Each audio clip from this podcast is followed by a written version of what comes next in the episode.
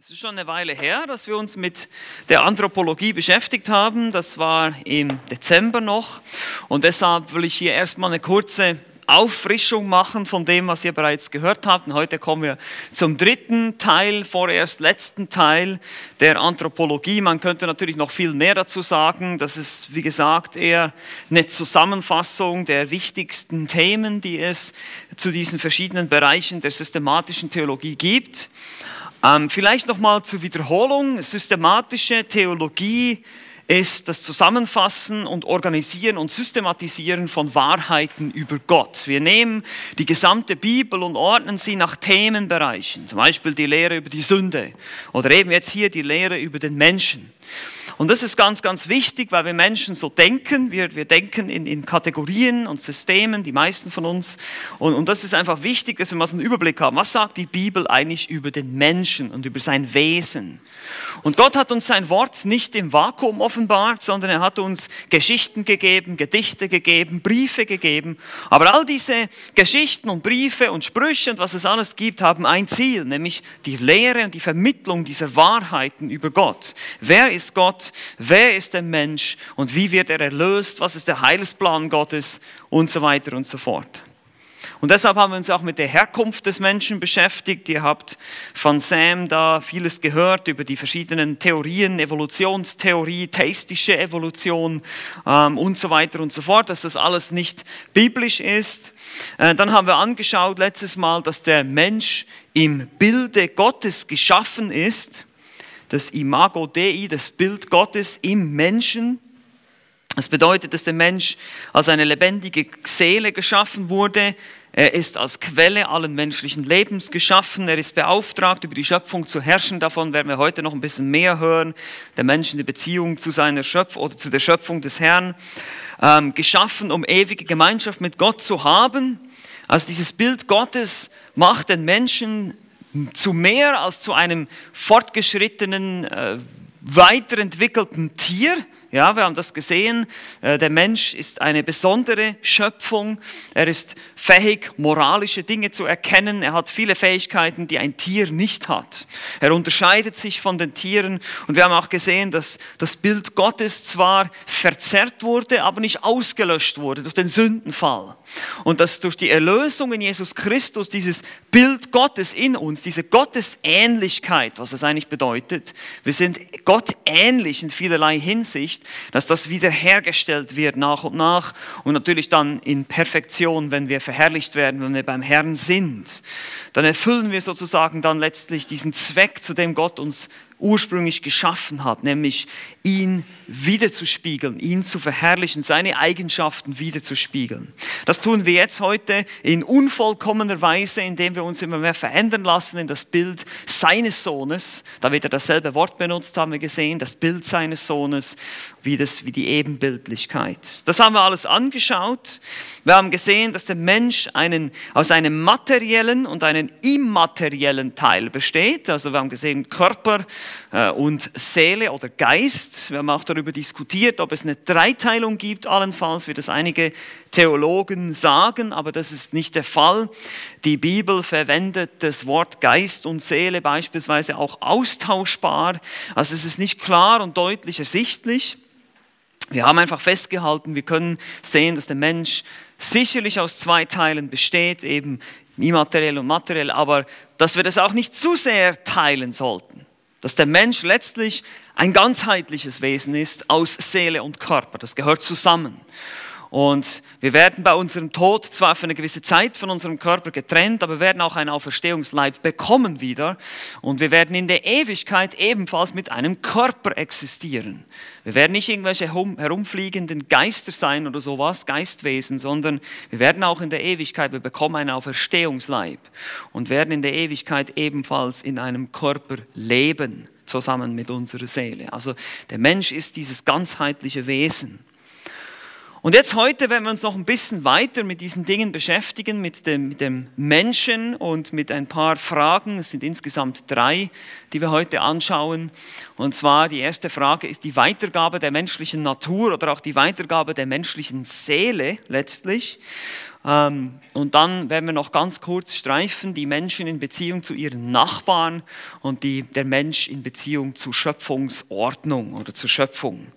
Ähm, das sind so die drei Sachen, die wir heute gemeinsam betrachten wollen.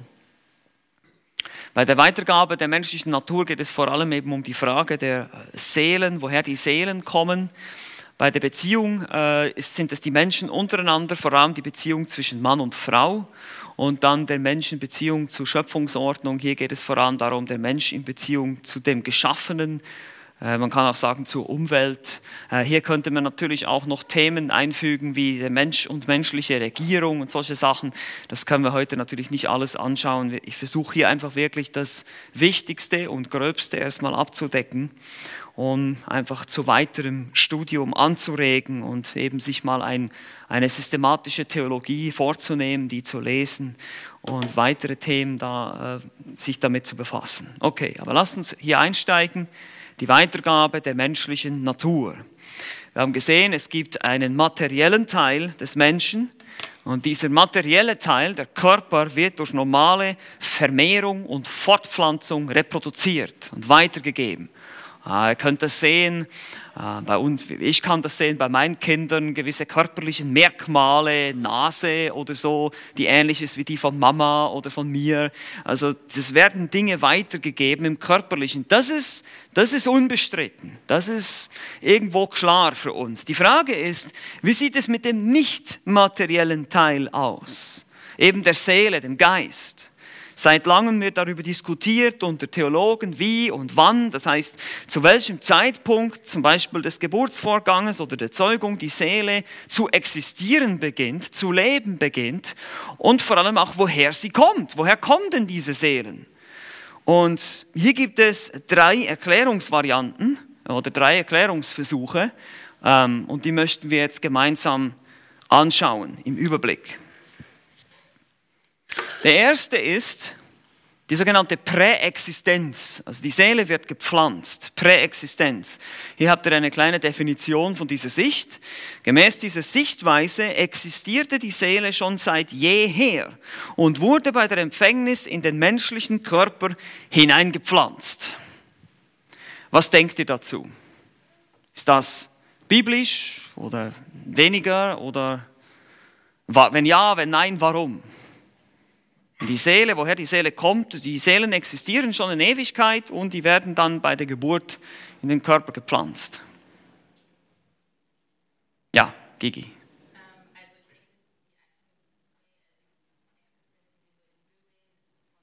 Mhm.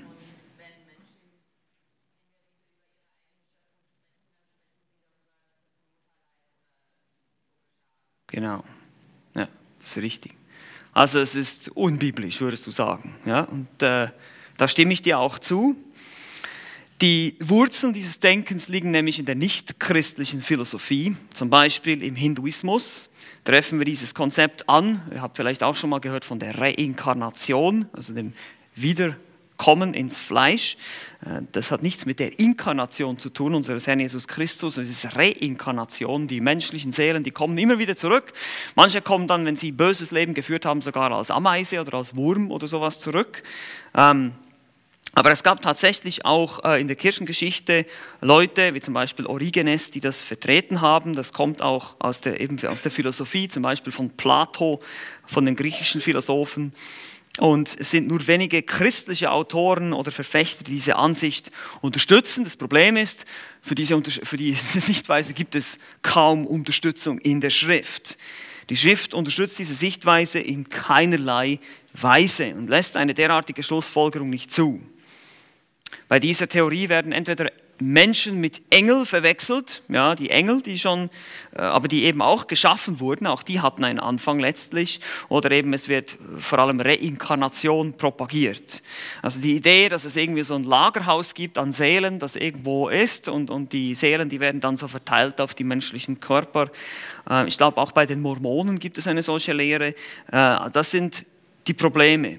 Die Fragen, die sich stellen dazu, wann wurden diese Seelen denn wirklich geschaffen? Das wird nicht klar.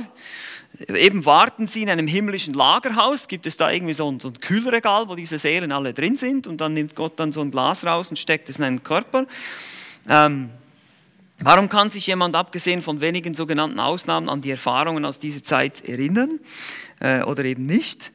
Und wann betritt diese Seele den Körper? Das ist voran die Frage. Wie kommen die da rein? Wann geschieht das? Das ist alles unklar. Können solche Seelen, die im menschlichen Körper getan wurden, wirklich in Adam sein? Hier ist das Problem der Erbsünde vor allem ganz, ganz wichtig.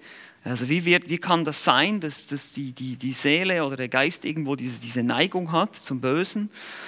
Wann werden sie verdorben, ist die Frage.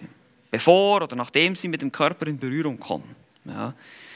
Wie gesagt, der Mensch ist ein ganzheitliches Wesen. Ja, wir sind durch und durch verdorben. Das haben wir schon öfters gehört, werden wir auch noch anschauen. Und wie gesagt, die Bibel steht im Widerspruch zu dieser Ansicht. Ähm, ich habe euch hier einfach ein paar Bibelverse dazu. 1. Äh, Mose, 1. Äh, Moses habe ich geschrieben. 1. Mose ist das eigentlich 2, Vers 7. Da bildete Gott der Mensch äh, da bildete Gott, der Herr, den Menschen aus Staub vom Erdboden und hauchte in seine Nase Atem des Lebens. So wurde der Mensch eine lebende Seele. Also wir sehen hier, dass Gott den Menschen schafft und ihm eine, einen Geist oder eine Seele einhaucht. Dann haben wir Hiob 38, Vers 4. Wo warst du, als ich die Erde gründete? Teile es mit, wenn du Einsicht kennst das ist eine rhetorische Frage hier. Wo warst du? Natürlich nirgends. Hiob existierte in keiner Art und Weise. Und das zeigt uns schon, äh, wie gesagt, dass, dass Hiob nicht da war. Ein anderes Beispiel ist auch Abraham. Jesus sprach zu ihm, wahrlich, wahrlich, ich sage euch, ehe Abraham war, bin ich. Also Abraham existierte auch nicht von Anfang an und deshalb auch seine Seele nicht. Alle Menschen haben einen Anfang. Auch ihre Seele existiert nicht schon vorher. Schon gesagt, die Persönlichkeit ist eng verbunden mit der Seele. Das wird auch austauschbar verwendet mit Herz. Mit, wir haben das angeschaut in den letzten Bibelstunden. Also diese Sichtweise, die können wir schon mal vom, vom Tisch wischen. Äh, die Präexistenz der Seele. Dann gibt es eine zweite Erklärungs, äh, einen zweiten Erklärungsversuch hier, der schon eher in die Richtung kommt, die sogenannte Schöpfungstheorie. Schöpfungstheorie nicht zu verwechseln mit der Erschaffung der Welt. Hier geht es, wie gesagt, um die Seelen. Ähm, hier ist eine kleine Definition. Mittels normaler Fortpflanzung entsteht der menschliche Körper, aber es ist Gott, der die Seele, den Geist erschafft. Also hier ist die Idee, dass der Körper durch normale Fortpflanzung entsteht, aber die Seele wird irgendwann in dem Zeitpunkt von Gott direkt erschaffen und dann existiert sie von da an.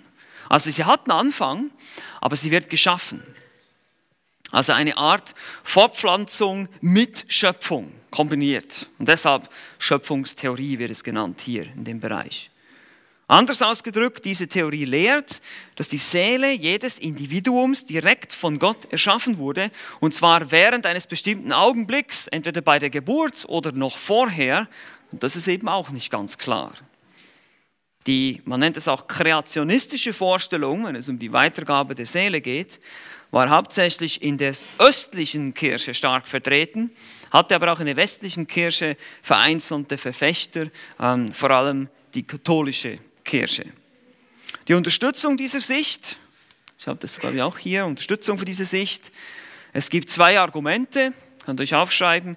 Die Reinheit Christi wird erhalten das heißt, Christus war nicht in der Lage, die sündige Natur seiner Mutter zu übernehmen, so wird argumentiert.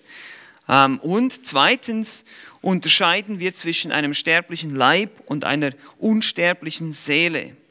Eltern sind an der Entstehung des sterblichen Leibes beteiligt, aber nur Gott kann eine unsterbliche Seele erschaffen. So das Argument, das ist die Unterstützung hier für diese Sichtweise. Vielleicht ein paar Bibelverse dazu, also die Reinheit Christi und die äh, direkte Schaffung, dass Gott eben Seelen erschaffen kann, die unsterblich sind. Die unterstützenden Verse hierzu, äh, Prediger 12, Vers 7 wird zum Beispiel angeführt, und der Staub zur Erde zurückkehrt, so wie er gewesen ist, und der Geist zu Gott zurückkehrt, der ihn gegeben hat. Diese Aussage hier, Gott hat ihn gegeben, diesen Geist. Oder auch eine weitere Stelle hier aus ähm, Jesaja. So spricht Gott der Herr, der die Himmel schuf und sie ausspannte, der die Erde ausbreitete mit ihren Gewächsen, der dem Volk auf, auf ihr den Odem gab. Ja, hier Odem, Geist, kann man im Hebräischen als beides übersetzen. Man kann auch sagen, der dem Volk auf ihr, auf der Erde, den Geist oder die Seelen gab und den Hauch des Lebens denen, die darauf wandeln. Also sehen wir hier auch, Gott gibt diesen Geist. Und da gibt es mehrere Stellen dazu, äh, aus 4. Mose, ähm, äh, Psalm 139, Verse 13 bis 16. Äh, also es werden mehrere Stellen hier angeführt, um zu zeigen, Gott gibt diesen Geist, diese Seele direkt und erschafft sie auch. Und deshalb kann es nicht sein, dass sie durch menschliche Fortpflanzung hervorkommt. Nun, die Fragen, die sich dazu stellen, natürlich, die Probleme, die wir mit dieser Position haben, sind folgende. Ähm, hier habt ihr einfach eine ganz kurze Zusammenfassung. Die Erbsünde ist nicht geklärt.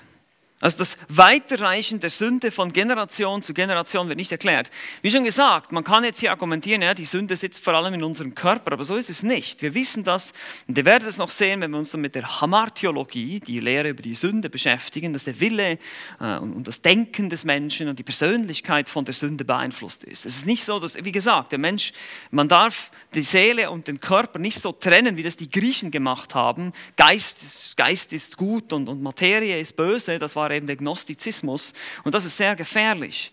Und deshalb können wir auch nicht sagen, naja, das ist ja nur das Fleisch, ja, Paulus bezeichnet es als das Fleisch, aber da ist eine bestimmte Denkweise dahinter, die auch in unserer Seele sitzt, in unserem menschlichen Geist sitzt. Eine Befleckung des Geistes, nicht nur des Körpers.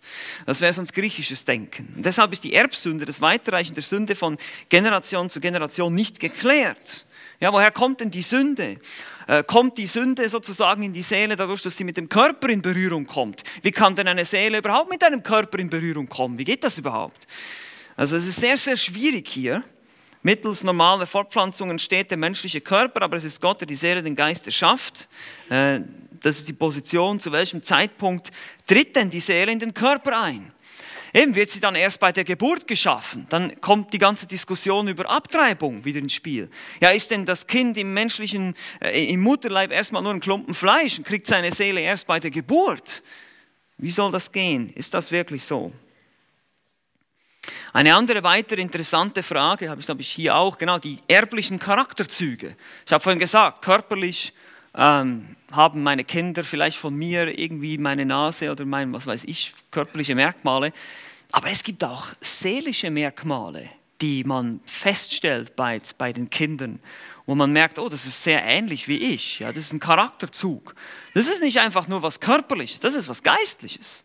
Ja, und, und das wird offenbar auch weitergegeben auf irgendeine Art und Weise. Eignen wir uns die Verderbtheit an durch den Kontakt mit dem Fleisch? Eben diese Frage, anders gefragt, ist das Fleisch böse, unschuldig oder gut oder wie auch immer? Oder war die Seele gut bis zu dem Zeitpunkt, dass sie den Körper betrat und wurde dann sofort böse? Wir finden hier keine Antwort auf die Frage, warum alle Menschen sündigen. Also diese totale Verdorbenheit, dieses Weitergeben, die Erbsünde ist hier wirklich das Problem. Und auch wenn wir die Bibelstellen, ich habe es jetzt hier nicht mehr, äh, wenn wir die Bibelstellen anschauen, dass Gott diesen Geist gegeben hat, diese Seele gegeben hat, das heißt ja nicht unbedingt, dass es jedes Mal tut, sondern dass einfach eine allgemeine Aussage ist, dass Gott diesen Hauch am Anfang in den Menschen hineingegeben hat und dann wurde er immer weitergegeben und er nimmt ihn dann wieder zu sich. Ähm, also selbst dann können wir müssen, wir müssen nicht unbedingt von einer direkten Schöpfung jedes Mal, wenn ein Kind gezeugt wird oder zur Welt kommt, ausgehen, um diese Bibelstellen, die jetzt hier angeführt wurden, Prediger 12, Vers 7, zu verstehen. Das kann auch so verstanden werden, dass das einfach Gottes Vorsehung war. Er hat diesen ersten Adam geschaffen und ihm den lebendigen Geist gegeben und dann wurde das weitergegeben. Das ist eine Vorsehung und dann nimmt er das zurück. Also zeugen diese Stellen ausdrücklich von Gottes direktem und sofortigem Erschaffen jeder einzelnen Seele? Oder könnte man diese Stellen auch so verstehen, dass uns das vermittelnde Wirken Gottes und seine Vorsehung aufgezeigt werden? Letztlich ist er die Quelle dieses Geistes. Letztlich hat er diese Seele geschaffen, ganz am Anfang bei Adam. Das ist immer noch wahr. auch wenn sie nicht direkt in diesem Moment geschaffen wird. Und deshalb gibt es noch eine dritte Position, für die wir auch uns eher dafür aussprechen. Die ist auch nicht ohne ihre Probleme. Ähm, ach so, hier ist noch die Befürworter, habe ich vorhin gesagt, äh, katholische Sicht zum Beispiel oder einige Kirchenväter, die Schöpfungstheorie oder auch äh, Calvin, soweit ich weiß, kommt dann noch. Aber das ist der sogenannte Traduzianismus. Jetzt lernen wir wieder so einen schönen Zungenbrecher hier. Probiert dieses Wort mal dreimal hintereinander ganz schnell zu sagen. Traduzianismus, Traduzianismus. ähm, das kommt nicht von einem Mann namens Traduzian oder irgendwie sowas. Normalerweise sind das ja irgendwelche äh, Theologen, sondern es kommt tatsächlich aus der Pflanzenwelt. Lateinisch Tradux, ein Spross, ein Setzling. Weil die Idee ist, dass nach dieser Ansicht, und hier habt ihr die Definition, ausgehend von einem Bild aus der Pflanzenwelt, also Spross, Setzling, ähm, nach dieser Ansicht wird die Seele, Geist zugleich mit dem Leib durch die natürliche Vererbung weitergegeben. Also die, die, die Idee ist, zwei ganzheitliche Menschen, zwei ganzheitliche Wesen, die aus Körper und Geist bestehen, Mann und Frau, sind fähig, ein weiteres ganzheitliches Wesen zu produzieren, sich selber komplett zu reproduzieren. Also Mensch als Körper und Seele. Das ist die Idee. Der Traduzianismus lehrt also, dass die Seele ebenso wie der Leib von den menschlichen Eltern durch Vererbung weitergegeben wird. Die Idee ist also nur Fortpflanzung von beiden. Komplette Reproduktion sozusagen. Und in der westlichen Kirche gewann der Traduzianismus stetig an Boden. Ähm, einer der Kirchenväter, Tertullian, war der Erste, der diese Idee Entschuldigung, artikulierte. Und, äh, aber andere, wie zum Beispiel Thomas von Aquin, was mich auch nicht sehr verwundert, war dagegen. Er sagte, dass diese intellektuelle Seele mittels Vererbung weitergegeben werde, ist Ketzerei. Also der war völlig dagegen und da sieht man auch, Thomas von Aquin war auch sehr geprägt von griechischen Ideen, griechischer Philosophie. Ähm, der Kreationismus, eben das ist die andere Sicht, die zweite Sicht, die behielt die vorherrschende Stellung in der katholischen Kirche, aber seit dem Tage der Reformation gibt es unter den Protestanten äh, ebenfalls unterschiedliche Auffassungen, wie ich schon sagte. Luther zum Beispiel hielt sich an den Traduzianismus, äh, welcher auch richtungsweisend wurde für die lutherische Kirche, aber zum Beispiel Calvin hingegen bevorzugte den Kreationismus. Also hier seht ihr schon, man hat nicht so die, die Einheitlichkeit, selbst unter den den protestantischen Theologen, aber es ist trotzdem, wir werden auch gleich sehen, aus unserer Sicht hier die vernünftigste Lösung. Hier sind ein paar unterstützende Verse, warum wir glauben, dass das die biblische Sicht ist. Unterstützende Verse. Ganz wichtiger Schlüsselvers ist 1. Mose 5, Vers 3. Und Adam lebte 130 Jahre und zeugte einen Sohn in seinem Gleichnis, nach seinem Bild und gab ihm den Namen Seth äh, oder Seth. Ja. Ähm, das heißt übrigens Ersatz, ja, also an, anstelle von, weil Abel ja gestorben ist. Aber die, das Interessante hier ist, wir sehen, und das haben wir schon angeschaut, wo wir über das Bild Gottes im Menschen gesprochen haben, er zeugte einen Sohn in seinem Gleichnis, in seinem Bild. Diese beiden Ausdrücke, Zelem und Demut ja, im Hebräischen, die für dieses, äh, dieses in Stein gehauene Bild, dieses Abbild, dieses Muster, dieses, dieses Gleichnis, diese Idee. Und ihr seht, die Idee hier ist, er zeugt einen Sohn nach seinem Abbild, genauso wie er. Eben mit Körper und Seele, mit beidem zusammen. Er ist genauso wie er. Ja? Und er zeugt ihn. Da steht nicht, und Gott fügte den Geist hinzu oder irgendwie sowas. Ähm, klar kann man sagen, dass das vielleicht jetzt nicht unbedingt gesagt werden muss hier, aber es trotzdem, es weist uns darauf hin, dass der Mensch tatsächlich als Schöpfung Gottes in Gottes Ähnlichkeit fähig ist, weiter lebendige Seelen zu reproduzieren. Adam zeugte einen Sohn nach seinem Bild. Ein genaues Abbild inklusive Seele, könnte man sagen. Und dazu finden wir natürlich auch weitere Stellen, die darauf hinweisen. Zum Beispiel 1. Mose 46, Vers 26. alle dem Jakob angehörenden Seelen, die nach Ägypten kamen, die aus seinen Ländern hervorgegangen waren, ausgenommen die Frauen der Söhne Jakobs, alle Seelen waren 66. Hier geht es vor allem darum, um diese Aussage, dass Seelen aus den Ländern hervorgegangen sind. Ja, also durch Zeugung sind Seelen hervorgekommen. Interessant. Ähm, dann natürlich der berühmte Psalm 51. Siehe, in Ungerechtigkeit bin ich geboren und in Sünde hat mich meine Mutter empfangen. Ich bin seit der, der Empfängnis, seit der Zeugung bin ich ein Sünder durch und durch, sagt David. Dann haben wir ähm, Römer 5, Vers 12 als weitere Belegstelle, das habe ich schon angeführt. Äh, Entschuldigung, das ist jetzt die falsche Reihenfolge. Das sollte eigentlich erstmal mal gucken, ob Römer auch noch kommt. Nee, Römer kommt nicht. Habe ich den wahrscheinlich vergessen, aber ihr kennt den, ich lese den vor. Darum, so wie durch einen Menschen die Sünde in die Welt gekommen ist und durch die Sünde der Tod und so der Tod zu allen Menschen durchgedrungen ist, weil sie alle gesündigt haben. Denn bis zu dem Gesetz war die Sünde in der Welt, Sünde aber wird nicht zugerechnet, wenn kein Gesetz da ist. Es geht hier vor allem um diese Weitergabe der Erbsünde in Römer Kapitel 5.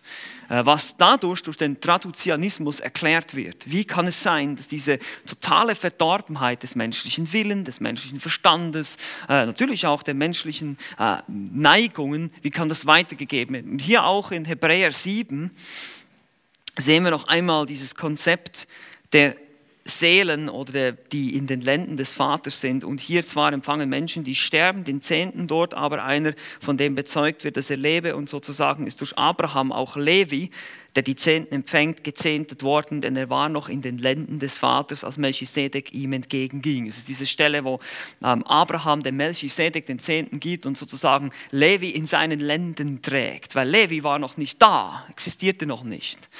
Aber er ging aus seinen Ländern hervor. Ja die Person von Levi und die Leviten letztlich. Hier geht es um das Priestertum, dass er argumentiert, dass das Priestertum, das alttestamentliche, ähm, eben kein ewiges Priestertum ist, hingegen Jesus ein Priestertum nach der Ordnung Melchisedeks eingeführt hat, welches ewig sein wird. Aber einfach das Konzept hier wird auch gezeigt, was wir schon in 1. Mose 46 gesehen haben.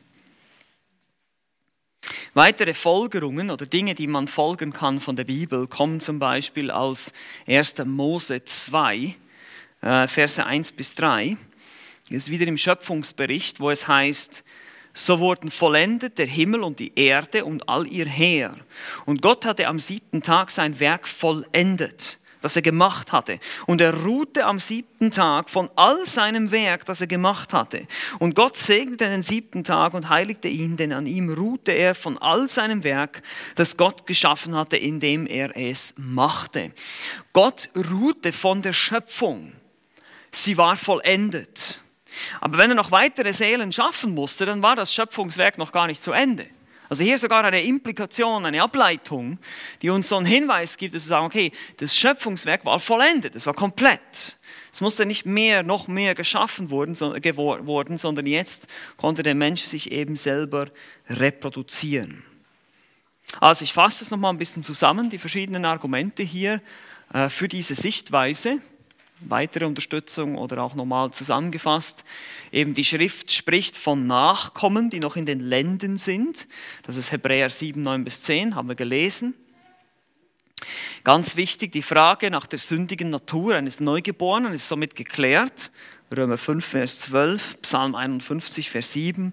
In anderen Worten, diese Theorie erklärt die Verdorbenheit des Menschen. Das heißt, wenn die Eltern des nicht materielle Wesen weitergeben, erklärt das die Verbreitung der sündigen Natur und wir verstehen, warum die Tendenz zu sündigen von Geburt an bei allen Menschen gefunden wird. Also wir sehen, wie gesagt, ich betone das immer wieder, wir brauchen unseren Kindern nicht beizubringen, zu streiten oder zu lügen oder böse zu sein. Das machen sie von sich aus, weil sie das nämlich von uns haben. Ja, weil wir genauso verdorben sind. Äh, unsere Kinder ähneln uns ja, in dieser Hinsicht eben auch. Und manchmal gibt es sogar bestimmte Sündenmuster, ja, dass man dann beobachtet beim Kind, denkt, oh, man sieht dann so wie so ein Spiegel, denkt, das, das ist eine kleine Reproduktion von mir. Ja. Und das ist genau dieses Konzept. Ein ganzheitlicher Mensch produziert einen weiteren ganzheitlichen Mensch mit ähnlichen Charakterzügen. Dann weiteres Argument, wir lesen von einem einmaligen Einblasen des Odems Gottes in den, Leib des, in den Leib des Menschen. Wir sehen das nun in 1. Mose 2, Vers 7. Wir sehen das nicht mehr irgendwo später, dass es irgendwo nochmal so gesagt wird. Ja, und dann äh, zeugte er dieses Kind und der Herr blies ihm den Odem ein oder irgendwie sowas. Steht nirgends. Also auch das wird hier ganz klar impliziert. Am Anfang musste das gemacht werden und dann eben nicht mehr. Ähm, Punkt D hier. Die Analogie mit Pflanzen und Tieren zeigt nicht Neuschöpfung, sondern Abstammung. Also wenn man das vergleicht. Äh, ein Theologe sagt dazu, das ist Wayne Grudem, man könnte vielleicht argumentieren, dass Gott den Menschen ja in seinem Bilde schuf. Und demzufolge besitzen wir die erstaunliche Fähigkeit, Menschen zu erschaffen. Zeugen, die genauso sind wie wir. In gewisser Hinsicht haben wir die Fähigkeit, etwas zu erschaffen, natürlich begrenzt, aber weil wir eben im Bilde Gottes sind, sind wir eben kreativ. Wir können uns selber erschaffen, uns selber reproduzieren. Denn genau wie die Tiere und die Pflanzen Nachkommen gemäß ihrer Art hervorbringen, so waren auch Adam und Eva in der Lage, Kinder zu haben, die ihnen ähnlich waren, sowohl was die geistliche Natur betrifft, wie auch den physischen Leib. Und das macht eigentlich total Sinn, also auch im Vergleich in der Ähnlichkeit zur Pflanzenwelt und Tierwelt, die sich selber ebenfalls reproduzieren kann und Gleiches von ihrer Art hervorbringt, ist das beim Menschen auch der Fall. Und E, die Verderbtheit auch geistig-seelischer Merkmale innerhalb von Familien oder Rassen ist damit geklärt. Das ist das, was ich vorhin gesagt habe. Es gibt auch verderbte Charakterzüge, die man weitergibt. Oder sogar ganze Rassen, ganze Nationen davon geprägt sind. Ja, da gibt es auch Stellen, die davon sprechen in der Bibel.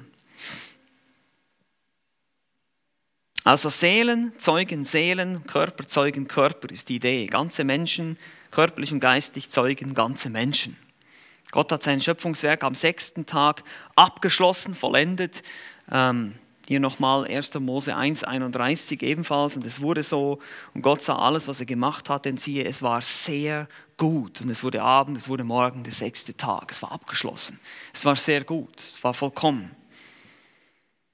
Befürworter hier sind viele, eben Tertullian habe ich schon erwähnt, ähm, Jonathan Edwards zum Beispiel, einer der englischen Theologen äh, und andere, äh, sowohl Arminianer als auch Calvinisten vertreten diese Auffassung. Also das ist interessant, da sind sich die Arminianer und Calvinisten auch mal einig ähm, in gewissen Dingen. Ähm, aber es ist einfach nur zu sehen, dass ihr seht, dass da auch Theologen, viele Theologen gibt, die diese Sicht unterstützen. Und wir sehen das auch so. Fragen dazu, ich weiß nicht, ob ich hier noch eine Folie habe. Ach so, das ist hier noch zusammengefasst. Fragen. Kann man sagen, dass eine Seele biologisch gezeugt wird? Also es gibt, wie gesagt, diese Sicht ist auch nicht ganz ohne Probleme, ist klar. Äh, wie, wie geht das denn genau, dass eine Seele biologisch gezeugt wird? Wir können das nicht beantworten. Ähm, geschieht eine Verbindung der zwei Seelen der Eltern, wie auch zwei Körper verbunden werden? Was, was, wie geht das genau? Wir wissen es nicht.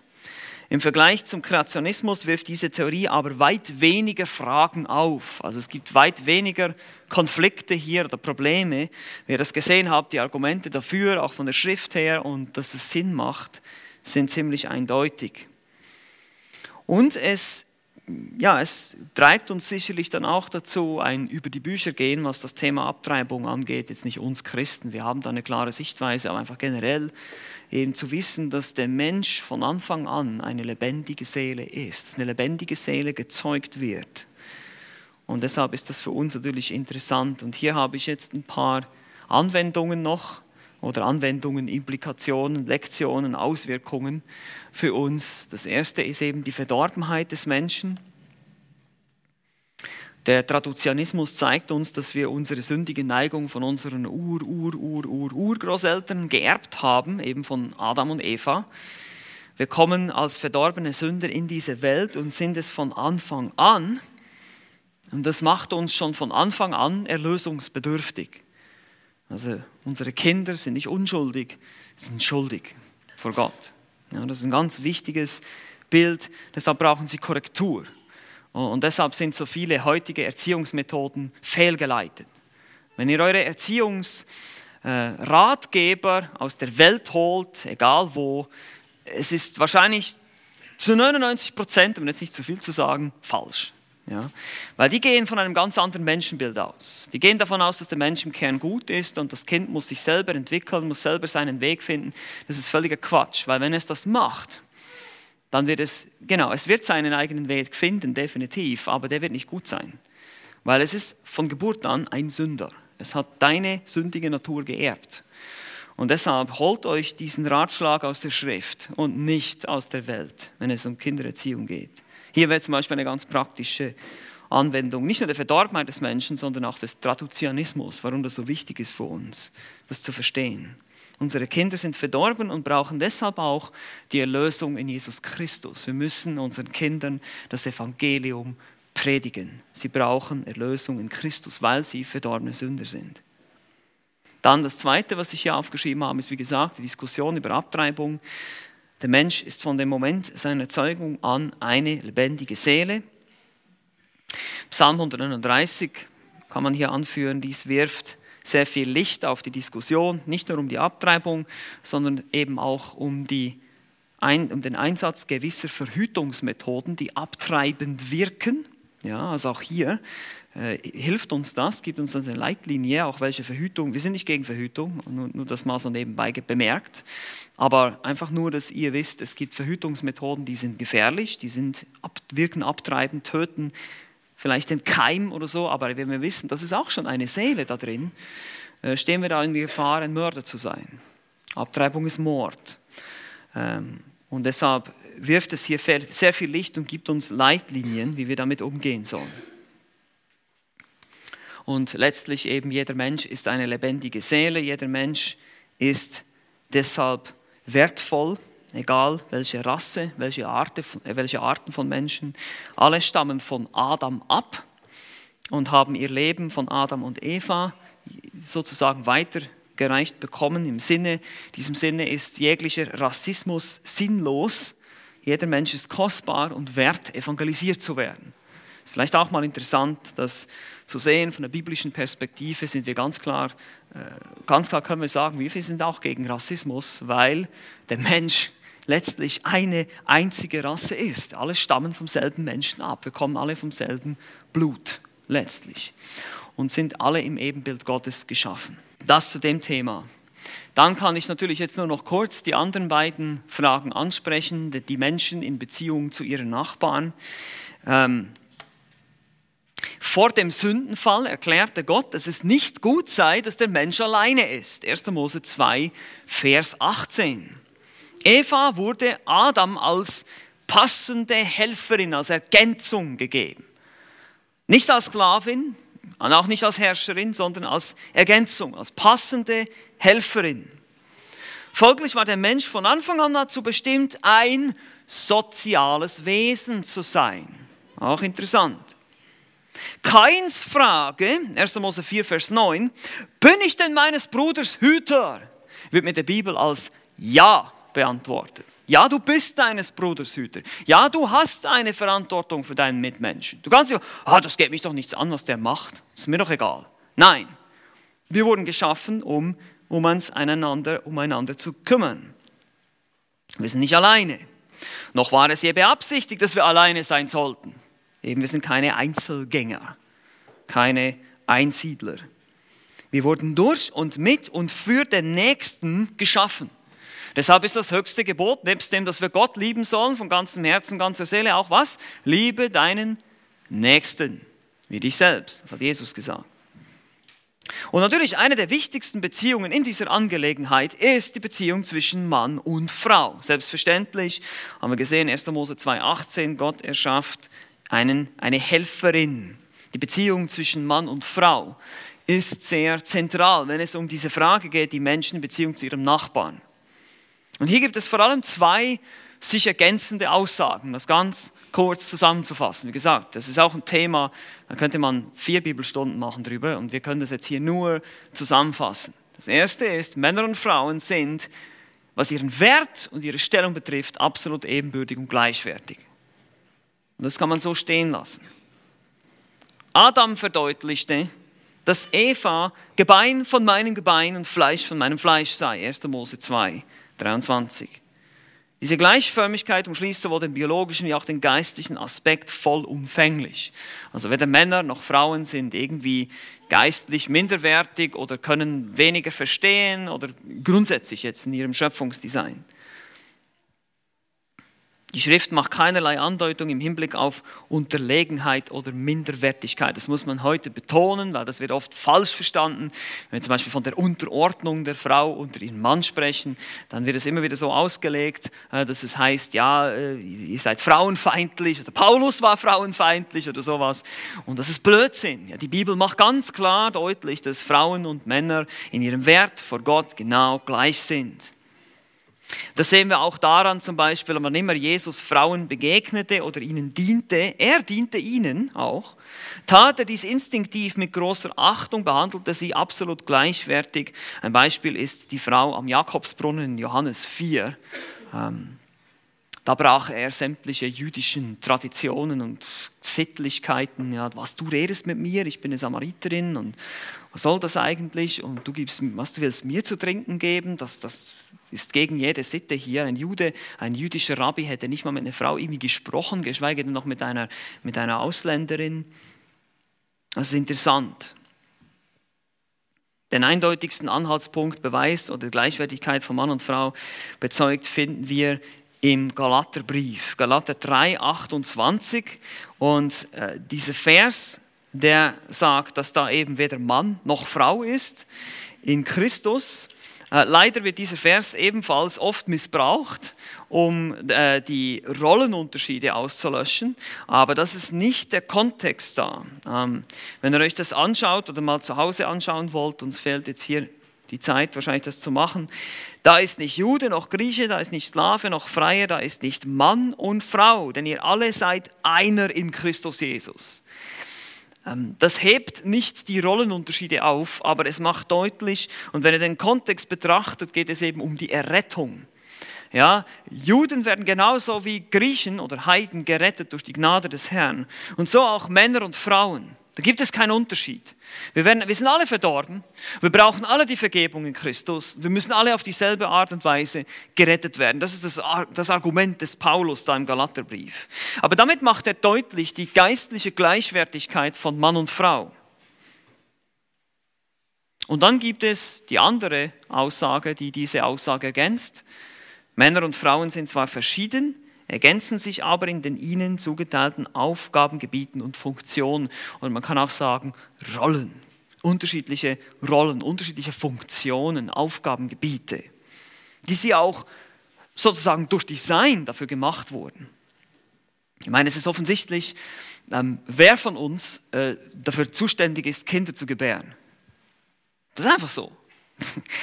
Ich meine, da gibt es eigentlich, müsste man denken, dass es darüber keine Diskussion geben sollte, gibt es aber heute. Es gibt ja Männer, die sich da umoperieren lassen und all so ein Quatsch. Es ist schrecklich, wirklich, was heute geschieht auf dem Gebiet. Aber einfach nur, dass wir verstehen, aufgrund der Schöpfungsordnung nicht.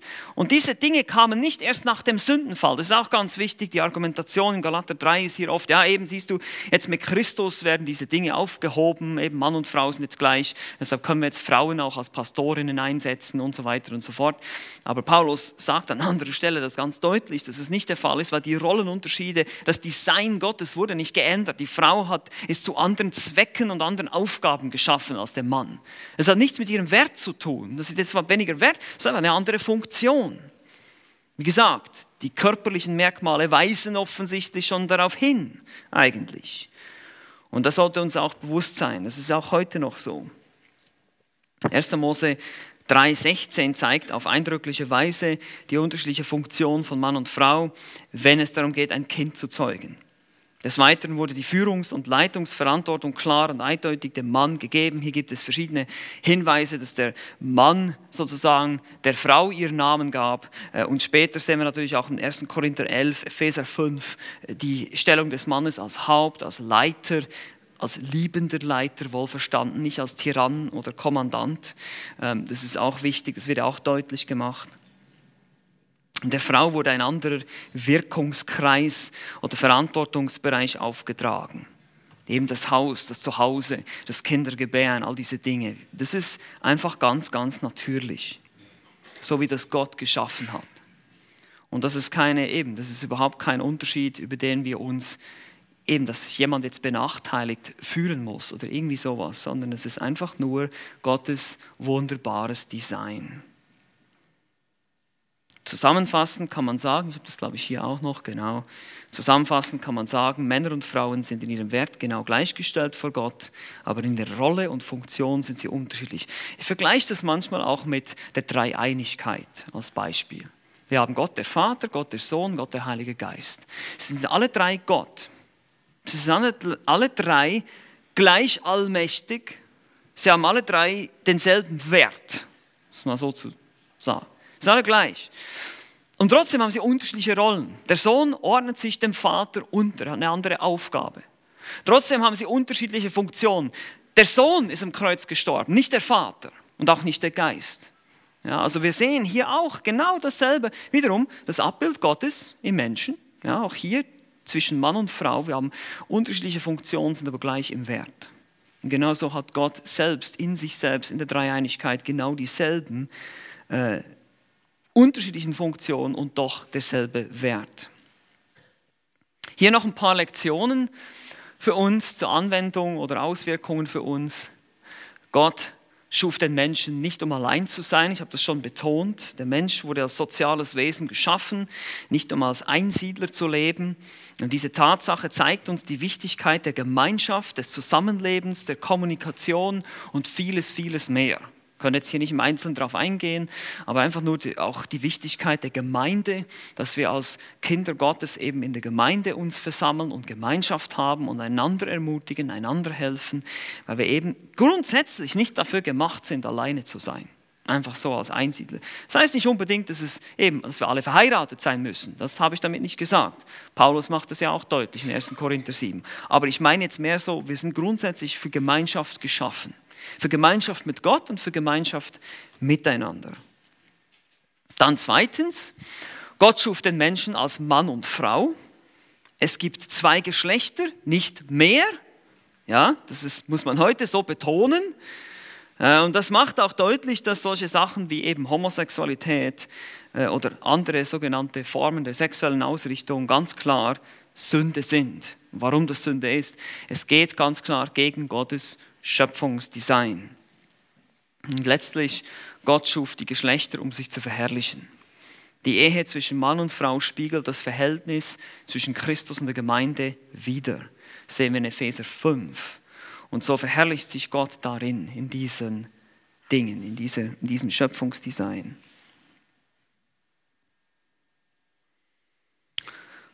Und jetzt kommen wir noch ganz kurz zur dritten Frage. Ich kann euch die PowerPoint zuschicken, wenn ihr jetzt nicht alles aufschreiben konntet. Ähm, der Mensch in Beziehung zur Schöpfungsordnung. Das kann ich auch, diesen Punkt einfach ganz kurz mit zwei Stellen. 1. Mose 1,28. Und Gott segnete sie und sprach zu ihnen, seid fruchtbar und mehrt euch, füllt die Erde, macht sie euch untertan. Diese Stelle hier und herrscht über die Fische im Meer, über die Vögel des Himmels und über alles Lebendige, was sich regt auf der Erde. Und dann 1. Mose 2, Vers 15. Und Gott der Herr nahm den Menschen und setzte ihn in den Garten Eden, damit er ihn bebaue und bewahre. Kultivieren und bewahren ist die Idee. Der Mensch hat einen Herrschaftsauftrag und einen Auftrag, die Schöpfung zu bewahren tatsächlich. Nur haben wir nicht den Auftrag, die Schöpfung zu verehren. Das nicht. Das sehen wir zum Beispiel hier. Ähm, Römer 1, Vers 20 und 23. Denn sein unsichtbares Wesen, sowohl seine ewige Kraft als auch seine Göttlichkeit, wird seit der Schaffung der Welt in den Gemachten wahrgenommen und geschaut, damit sie ohne Entschuldigung seien weil sie Gott kannten, ihn aber weder als Gott verherrlichten noch ihm Dank darbrachten, sondern in ihren Überlegungen in Torheit verfielen. Und ihr unverständiges Herz wurde verfinstert. Indem sie sich für Weise ausgaben, sind sie zu Narren geworden und haben die Herrlichkeit des unvergänglichen Gottes verwandelt oder ausgetauscht in das Gleichnis eines Bildes von vergänglichen Menschen und von Vögeln. Man betet die Schöpfung an anstatt den Schöpfer. Das machen wir nicht, weil in 2. Mose haben wir das Gebot, du sollst keine anderen Götter haben neben mir. 2. Mose 20, Verse 3 bis 5. Könnt ihr euch einfach die Stelle aufschreiben. 2. Mose 20, das erste Gebot. Also zwei Aufträge. Erstens Herrschaft.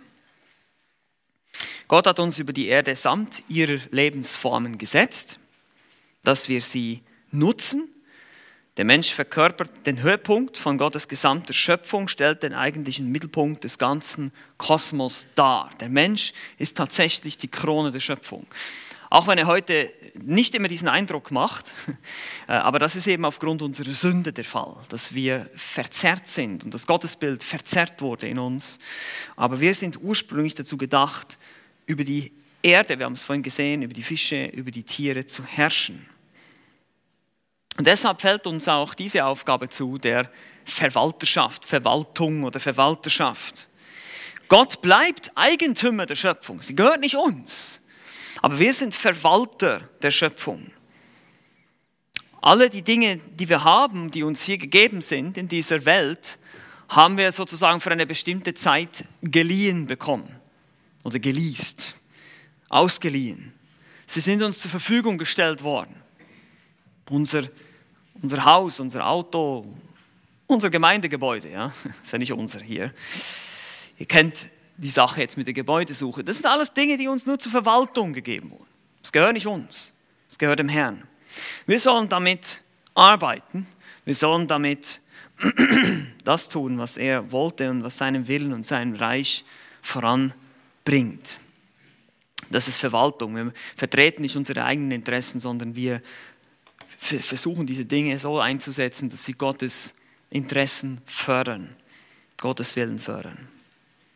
Und hier auch noch, das ist jetzt ganz, ganz kurz, hier könnte man natürlich jetzt über menschliche Regierungen sprechen und solche Dinge, da können wir leider, da haben wir nicht so viel Zeit dafür.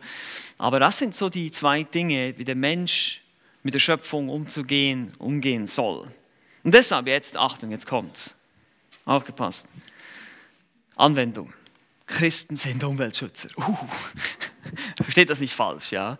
Äh, wir sind nicht Umweltschützer natürlich in dem Sinne, dass wir jetzt irgendwie Greenpeace-Aktivisten wären, aber trotzdem, wir haben, muss jetzt mal überlegen, wir haben irgendwo einen Auftrag, sorgfältig umzugehen. Nur weil wir wissen, okay, diese Schöpfung wird verbrennen, wird vergehen, heißt es das nicht, dass ich jetzt irgendwie meinen Kühlschrank einfach in die Wiese rausschmeiße, und, sondern wir, hey, wir wollen irgendwie gewisse Dinge wir, können, wir sollen mit diesen Dingen umgehen, wir sollen sie bewahren, wir sollen vorsichtig sein damit. Wir haben einen Bewahrungsauftrag. Wir sollen kultivieren, wir sollen bewahren, wir sollen darüber herrschen auch. Und deshalb, natürlich, zweitens sind Christen keine Umweltaktivisten. Ja, das sind wir nicht. Ja, wir gehen jetzt nicht auf die Straße und protestieren für die Rechte der Tiere und auf der zur gleichen Zeit werden Babys umgebracht im Mutterleib. Das ist Verhältnisblödsinn. Aber trotzdem betrachten wir die Schöpfung und alles um uns herum als etwas Kostbares, etwas Wertvolles, auch wenn es uns nur für eine bestimmte Zeit gegeben wurde. Und deshalb sind drittens, sind Christen auch Verwalter der Schöpfung. Also wir leben in dieser Welt. Wir sind zwar nicht von dieser Welt, wir leben aber in dieser Welt. Wir haben einen Herrschaftsauftrag. Das bedeutet, als Christen, wir nutzen Technologien, wir nutzen die Dinge, die uns gegeben wurden, Werkzeuge, die uns an die Hand gegeben werden. Wir formen die Schöpfung um zu bestimmten Zwecken, die uns dienen und nutzen diese Dinge. Aber auch hier nur als Verwalter. Ja, seien das eben Regierungsstrukturen oder andere Dinge, gesetzliche Vorgaben. Wir können diese Dinge nutzen, sie stehen uns zur Verfügung oder auch nicht, je nachdem, wo Gott uns hingestellt hat in dieser Welt. Aber wir sind auf jeden Fall Verwalter von dem, was Gott uns gegeben hat. Und die Frage ist immer wieder, setzen wir es zu seiner Ehre ein? Setzen wir es dafür ein, dass wir ähm, dass das Reich Gottes, dass sein, sein Evangelium verkündigt wird, dass seine Sache vorangetrieben wird, denn dafür sind wir letztlich da.